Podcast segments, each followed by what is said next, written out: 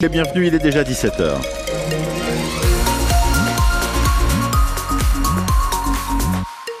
L'actu de ce lundi après-midi avec Sophie Constanzer. Bonjour Sophie. Bonjour Sylvain, bonjour à tous. Un homme de 32 ans placé en détention provisoire après une tentative de féminicide. Déjà condamné pour viol, il a été mis en examen pour tentative d'assassinat par le parquet de Toulouse. Les faits remontent à mercredi dernier à Saint-Jory dans le nord de la Haute-Garonne. L'homme a aspergé sa compagne d'essence avant de la menacer de la brûler vive, briquet à la main. Elle venait de lui annoncer son intention de le quitter. Recherché par la police, l'homme a finalement été arrêté à Perpignan samedi. Une enquête a été ouverte pour pour viol sur personne vulnérable après une agression devant l'hôpital à Toulouse. L'agression a eu lieu en fin de soirée samedi devant le CHU. Une patiente âgée de 18 ans dit avoir été violée par un inconnu alors qu'elle est sortie fumer sa cigarette. La victime l'accuse de l'avoir entraînée dans les toilettes pour lui imposer une relation sexuelle. L'homme doit être présenté à un juge d'ici la fin de la journée.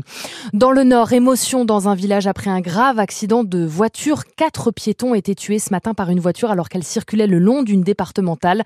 L'automobiliste a visiblement perdu le contrôle et fauché le groupe de personnes qui marchaient sur le trottoir. C'est elle désormais qui reprend le dossier très sensible du harcèlement scolaire. La nouvelle ministre de l'Éducation nationale, Nicole Belloubet, a dévoilé ce lundi les résultats d'une enquête nationale menée l'automne dernier selon laquelle plus d'un élève par classe en moyenne est victime de harcèlement scolaire. Et c'est au collège que le risque est le plus grand. 6% des collégiens sont concernés selon cette étude. Et Nicole Belloubet veut un baromètre annuel désormais du harcèlement en milieu scolaire. Le vent souffle, il souffle fort, vous vous en êtes peut-être rendu compte cet après-midi. Plus à l'ouest, Météo France a enregistré des rafales de vent jusqu'à 113 km à l'heure à Cap-Breton, dans le sud des Landes, où la tempête Carlotta a provoqué des dégâts. Le trafic des trains est interrompu depuis le début de l'après-midi entre Dax et Pau en raison de chutes d'arbres sur des installations. Les prix cassés sur les voitures électriques n'auront duré que six petites semaines après plus de 50 000 commandes validées. L'Elysée a annoncé ce lundi la fin du leasing un dispositif permettant aux plus modestes d'accéder à une voiture électrique pour 100 euros par mois. Dispositif qui a donc été victime de son succès. L'Elysée promet tout de même une nouvelle opération l'an prochain. Les deuxièmes lignes du stade toulousain Méafou et Flamand encore trop justes pour reprendre la compétition le week-end prochain en top 14, respectivement touchés à un genou et un pied. Emmanuel Méafou et Thibaut Flamand n'ont toujours pas repris l'entraînement collectif selon l'encadrement du stade.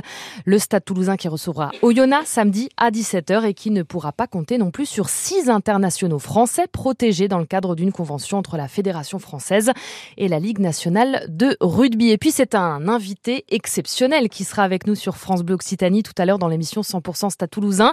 L'ancien joueur et sélectionneur des Bleus natif de Saint-Gaudens, Pierre Berbizier, sera avec nous en studio de 18h à 19h et il nous donnera son regard sur le 15 de France version 2024, plutôt à la peine depuis le début du tournoi des Six Nations, victorieux tout de même samedi en Écosse. Je le disais dans le journal, ça souffle. Alors, pas autant que dans les Landes, mais ça souffle quand même. Hein, on a quand même les rafales jusqu'à 90 km/h hein, sur euh, Toulouse cet après-midi. Effectivement, un ciel gris en plus, avec un, régime de, rares averses et des températures de 11 degrés cet après-midi euh, sur Toulouse. Je ne sais pas si ce ciel gris va donner envie à Jérémy Ferrari euh, peut-être de venir à Toulouse un de ces jours, on verra bien. Bon, bonne nouvelle quand même. Le, vent cale cette nuit. Au fur et à mesure, les nuages euh, s'en vont. Donc demain matin, c'est un ciel plutôt clair avec quelques brumes matinales euh, qui annoncent l'arrivée du, soleil pour le reste de, la journée. Demain à 7 heures, des températures matinales un petit peu frais. Charium 3 degrés, sur Muret, Saint-Sulpice-la-Pointe, à Colomiers, à Villefranche-du-Lauragais, Revel et encore au Trif 4 degrés, puis sur Toulouse et Lavore 5 degrés côté température matinale. Un mot de la météo, de la météo, de la circulation ou la météo des routes si vous voulez. Non non, on va parler de circulation. Le thermomètre des routes. c'est ça, oui. Oh bah c'est bien chaud parce que c'est bien rouge, vous voyez, c'est hot hot quoi. Hein. si vous êtes sur la nationale 124 entre Colomiers et Toulouse, euh, entre Blagnac et la bifurcation des Minimes, dans les deux sens de circulation du monde évidemment entre l'aéroport et, Toulouse. Euh, ça circule mal aussi sur euh, l'ouest toulousain, alors le sud en fait, hein, quand vous arrivez depuis la, la barrière de péage de la Beige, on a eu un accident tout à l'heure à hauteur de la sortie Rangoy, sortie 23, et, la conséquence c'est qu'il y a encore toujours une circulation ralenti même si euh, l'accident est à présent terminé. Ça coince aussi pour descendre en direction de Muret sur la 64, et si vous venez de nous rejoindre depuis la 61 et que vous remontez en direction de Bordeaux, trafic compliqué donc entre la barrière de péage de la Beige et jusqu'à la sortie de Balma. Un mot de la circulation des trains.